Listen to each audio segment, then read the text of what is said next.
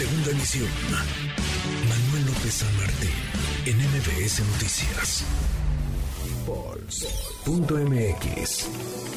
En MBS Noticias. Todas las encuestas en tu mano.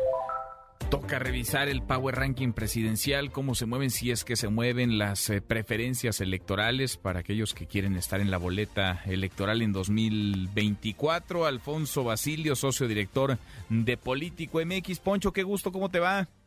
Estimado Manuel, un gusto estar de nuevo contigo. Un saludo a toda la gente que nos escucha a través de NBS. Y pues sí, listos para hablar de la última actualización recién salida del horno del Power Ranking presidencial, Manuel. A ver, todos los martes la actualizan. Poncho, ¿se movió o no se movió? ¿Cómo está ese Power Ranking?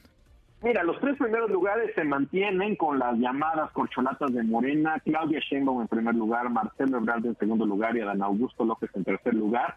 Eh, debajo del lugar 4 al 10 creo que hay movimientos interesantes. En primer lugar está Ricardo Anaya en la posición número 4, sube un, puesto. Lili Telles está en la posición número 5, también sube un puesto. Y Santiago Krill también sube un puesto y está en sexto lugar. Mientras que el gobernador de Yucatán, Mauricio Villa, baja 3 Recordemos también que eh, pues todavía no vemos el efecto de la convención bancaria que ocurrió la semana pasada. Esto lo, lo veremos en cuanto se publiquen las nuevas encuestas y a partir de ahí seguramente podremos ver algún repunte del gobernador de Yucatán que le ha ido bien en estas últimas semanas en el Power Ranking.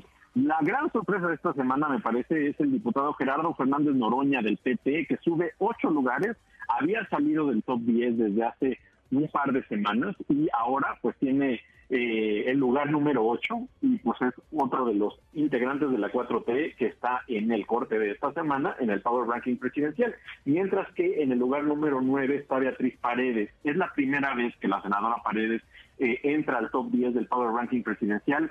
Es destacable, claramente ella ha tenido llama movimiento en redes, ha tenido mayores pronunciamientos respecto a su aspiración presidencial y esto pues ciertamente la vuelve eh, una aspirante que está posicionada en esta medición que hacemos nosotros. Y en el décimo lugar está la senadora Claudia Ruiz Machu, que baja uno, pero se mantiene en la rayita del top 10.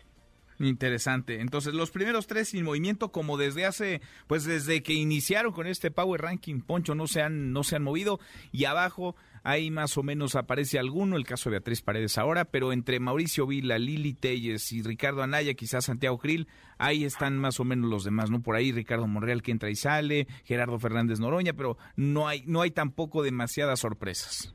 No hay demasiadas sorpresas y también creo que hay que poner atención a eh, Luis Donaldo Colosio que ya tiene un, par de semanas que no aparece en el top 10 y eso mm, también hay que tomarlo en cuenta que es otro de los de oposición que había estado entrando y saliendo. Cierto, porque importan las presencias, pero también las, las ausencias. Poncho, pues a revisar lo que hacen en Pols MX, lo que están haciendo en Político MX y cada vez con más detalle porque avanza el calendario y crece la efervescencia electoral de cara a la contienda presidencial. Abrazo grande, gracias Poncho.